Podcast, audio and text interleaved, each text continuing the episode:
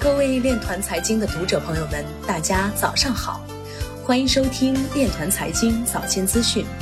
今天是二零二一年二月二十一号，农历正月初十。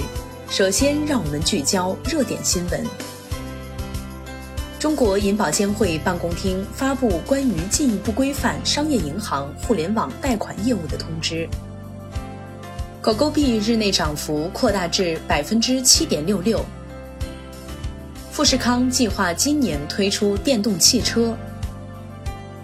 消息称，苹果正为 iPhone 十二开发磁性电池组，为手机无线充电。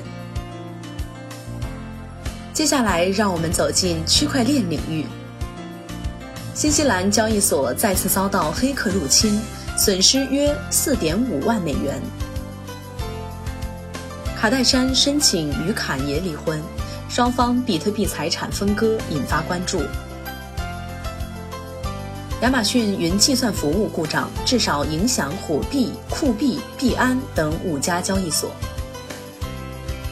网商银行和微众银行两家民营银行有望参与数字人民币试点。分析师表示，比特币若遵循2013年轨迹，可达到6.5万美元。当前，比特币全网合约持仓总量八十四点四五亿美元。国际货币基金组织表示，央行需变得更像苹果公司，以保证央行数字货币处在技术前沿。以太坊市值排名升至第三十四位，超越耐克、拼多多等公司。马斯克回复黄金支持者。拥有黄金的同时，也需要加密货币。摩根大通分析师表示，若交易员对 USDT 失去信心，比特币市场或面临严重的流动性冲击。